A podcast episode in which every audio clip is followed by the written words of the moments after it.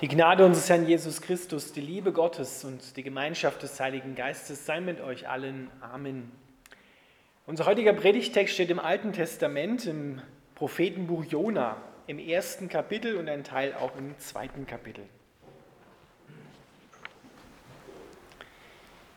Der Herr schickte Jona, dem Sohn von Amittai, folgende Botschaft: Mach dich auf den Weg und geh in die große Stadt Ninive Ruf aus, was ich gegen sie vorbringen muss, denn ihre Bosheit stieg bis zu mir hinauf. Doch Jona machte sich auf den Weg, um vor dem Herrn nach Tarsis zu fliehen. Er ging hinunter nach Jaffo, wo er ein Schiff fand, das nach Tarsis auslief. Er bezahlte die Überfahrt und ging an Bord, um nach Tarsis zu kommen. Er wollte weg vom Angesicht des Herrn.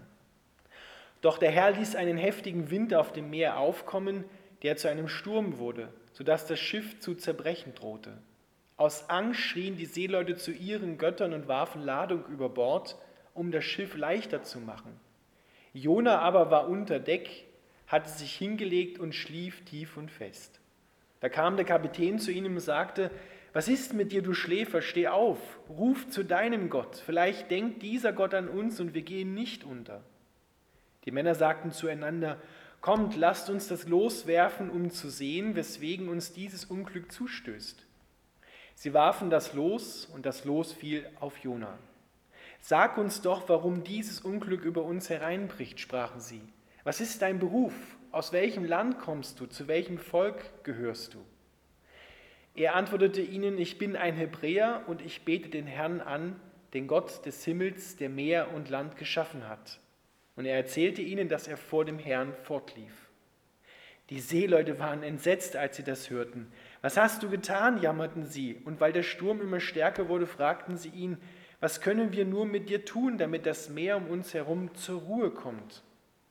Nehmt mich und werft mich ins Meer, sagte Jona. Dann wird es sich um euch herum beruhigen.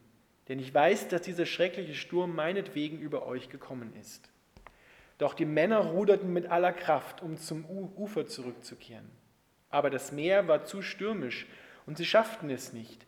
Da riefen sie zum Herrn, Ach Herr, baten sie, lass uns nicht wegen dieses Mannes umkommen und mach uns nicht für den Tod eines Unschuldigen verantwortlich. Denn du hast es doch so gewollt und danach gehandelt, Herr. Dann packten sie Jona und warfen ihn ins Meer. Und das Meer beruhigte sich. Die Seeleute wurden von tiefer Ehrfurcht vor dem Herrn ergriffen brachten ihm Opfer und schworen ihm zu dienen. Der Herr schickte einen großen Fisch, der Jona verschlang. Drei Tage und drei Nächte war Jona im Bauch des Fisches. Und Jona betete zum Herrn, seinem Gott, aus dem Bauch des Fisches. Lieber Vater im Himmel, wir bitten dich, dass du uns dein Wort öffnest, damit wir dein Herz erkennen. Amen dürft wieder Platz nehmen.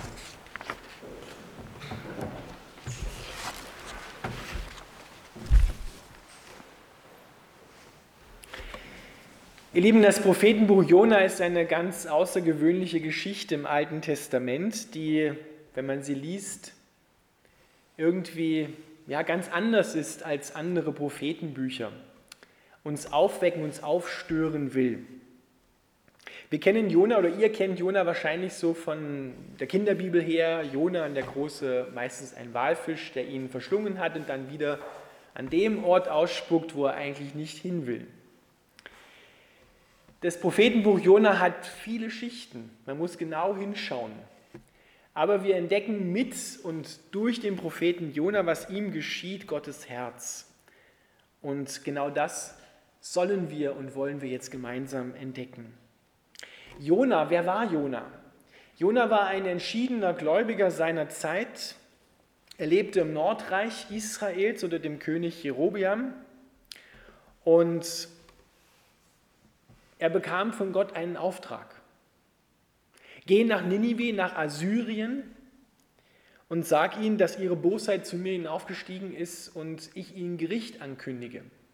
Diese Botschaft war für Jona ein Schock. Weil Assyrien, das Weltreich damals, die vorherrschende Macht in Asien, war ein erklärter Feind Israels oder Israel ein erklärter Feind Assyriens. Und jetzt muss Jona ausgerechnet von Gott geschickt, zu den Feinden Israels gehen und ihnen sagen, dass sie verkehrt liegen und umkehren sollen. Jona, der hatte eine ganz klare Vorstellung von Gott. Gott bestraft die Bösen und die Guten segnet er. Und sobald irgendwas anders ist, Gott anders handelt, versteht Jona Gott und die Welt nicht mehr. Ein Ausleger hat einmal geschrieben, stell dir mal vor, wie lange würde ein jüdischer Rabbiner überleben, wenn er im Jahr 1941 auf den Straßen Berlins die Nationalsozialisten zur Umkehr ruft, dass sie Buße tun sollen und umkehren. Genau das Gleiche verlangt Gott von Jona, dass er in diese Stadt geht, nach Ninive, eine riesige Stadt für die damalige Zeit mit über 120.000 Einwohnern, und sie zur Umkehr ruft. Das ist auf Deutsch gesagt aus dem Blick Jonas ein Himmelfahrtskommando. Es ist ein Schock für Jona und Jona hat nur eins vor: weg, fliehen, Flucht.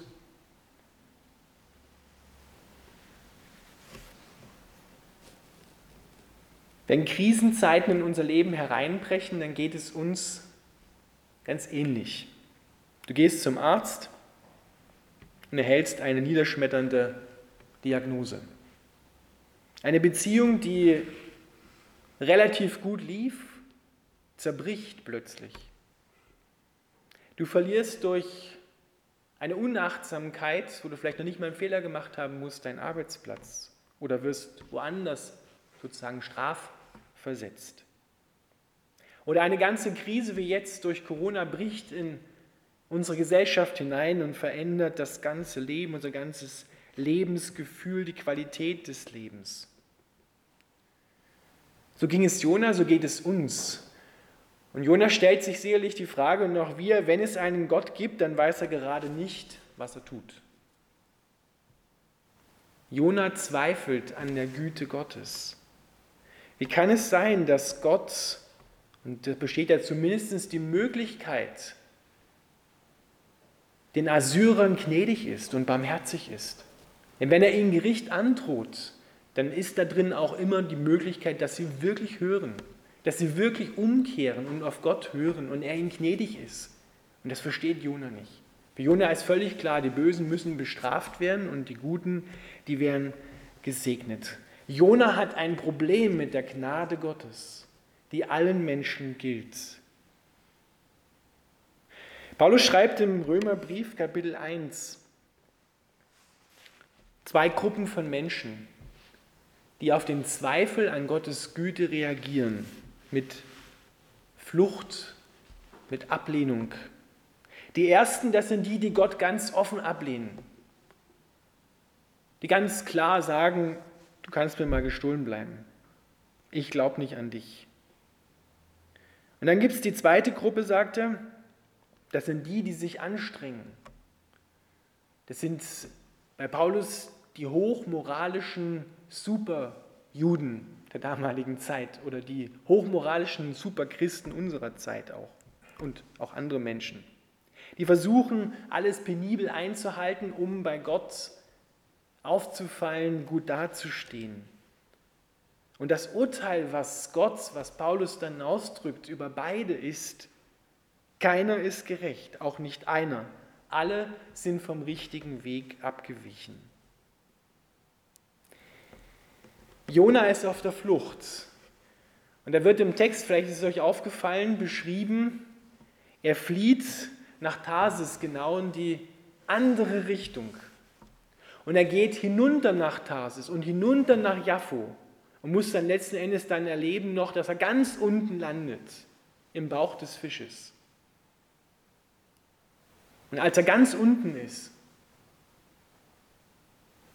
fängt er an zu beten.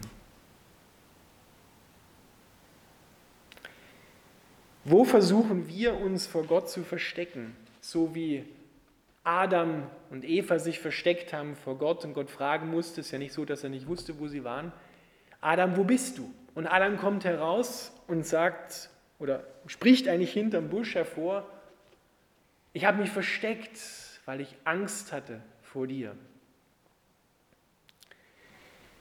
Wenn wir auf der Flucht sind vor Gott, dann kommen, kommen Angst und Furcht in unser Leben hinein, dann kommen Stürme in unser Leben hinein.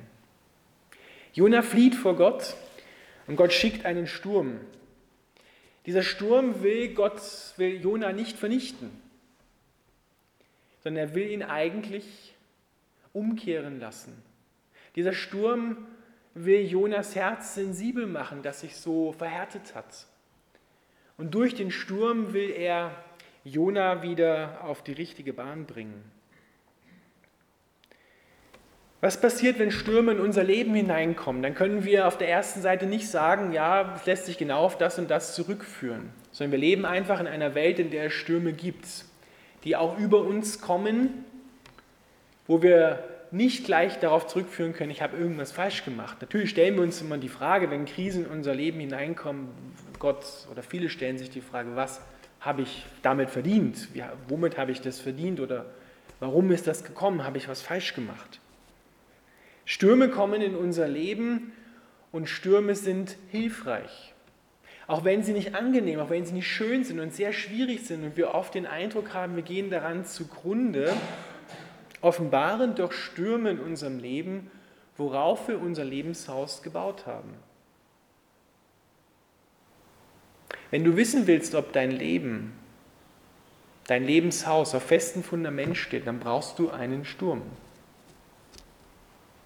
damit du siehst, erlebst, ob es fest ist oder ob das ein Teil oder alles zusammenbricht wie ein Kartenhaus. Jesus ist alles, was wir brauchen.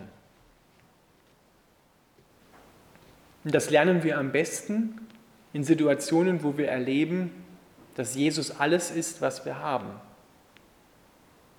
Ich sage es nochmal. Jesus ist alles, was wir brauchen. Und das lernen wir am besten in Zeiten, in denen wir erleben, dass Jesus ist, dass Jesus alles ist, was wir haben.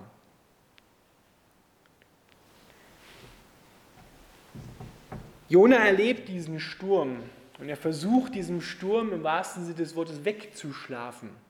Der hat nicht tiefen Frieden über der Situation, sondern es ist wie ein, eine, eine innerliche Flucht um einen Moment der Ruhe zu erleben, schläft er tief und fest. Und die Seeleute um ihn herum in ihrer Panik benehmen sich interessanterweise viel moralischer, als Jona das tut. Sie versuchen alles, um gemeinschaftlich diese Situation zu lösen, um alle zu retten. Und sie sind auch nicht gleich gewollt, Jona über Bord zu werfen, sondern sie versuchen alles, um auch ihn zu retten. Sie rudern um ihr Leben und müssen dann aber doch eingestehen, es geht nicht anders. Sie spüren, dass hinter diesem Sturm etwas Übernatürliches liegt. Ich meine, es waren erfahrene Seeleute, die hat so etwas nicht gleich aus der Ruhe gebracht, wenn mal ein Unwetter kam. Aber dieser Sturm hatte etwas anderes an sich. Da wussten sie, es muss irgendetwas Übernatürliches sein, was hier stattfindet und es muss einer von uns sein, dem das gilt. Und sie kommen durch das Los, das war üblich damals, drauf, dass es Jona ist. Und Jona interessanterweise antwortet, nachdem er gefragt wird, wer, wer er ist. Er antwortet nicht, ich bin ein Mann, der an Gott glaubt und deswegen passiert es, der, sondern er sagt erst, ich bin ein Hebräer. Er antwortet also mit seiner Nationalität. Auf das hat er sich gegründet. Das war sein Kartenhaus. Erst an zweiter Stelle antwortet er, dass er an den Gott glaubt, der das Meer und die Erde gemacht hat. Die Frage ist, Woran hängt dein Herz? Wenn dich jemand fragt, wer du bist, antwortest du dann erst, ja, ich bin ein Österreicher oder ich bin ein Deutscher und dann erst, ich bin einer, der an Gott glaubt? Die Frage dahinter ist, wo ist deine Identität? Auf was hast du dich gegründet? Und kann dir das, worauf du dich gegründet hast, jemand nehmen? Kann das kaputt gemacht werden? Oder hast du deine Identität dort verankert, wo niemand hinkommt? Wo sie wirklich sicher ist, nämlich in Christus. Denn Christus kann niemand kaputt machen. Und er hat sich entschieden, dich zu lieben. Und das kann dir niemand nehmen. Keine Krise, kein Sturm. Weil er hat sich dazu entschieden. Und wir haben, oder du, oder wie ich, wir haben nichts dazu beigetragen. dass Gott uns liebt. Wenn Krisen in unser Leben hineinkommen, dann fangen wir an zu zweifeln an Gottes Güte. Dann haben wir ein falsches Gottesbild. Und eine Blickrichtung, eine Perspektivenwechsel kann uns dabei helfen. Jesus selber sagt im Neuen Testament,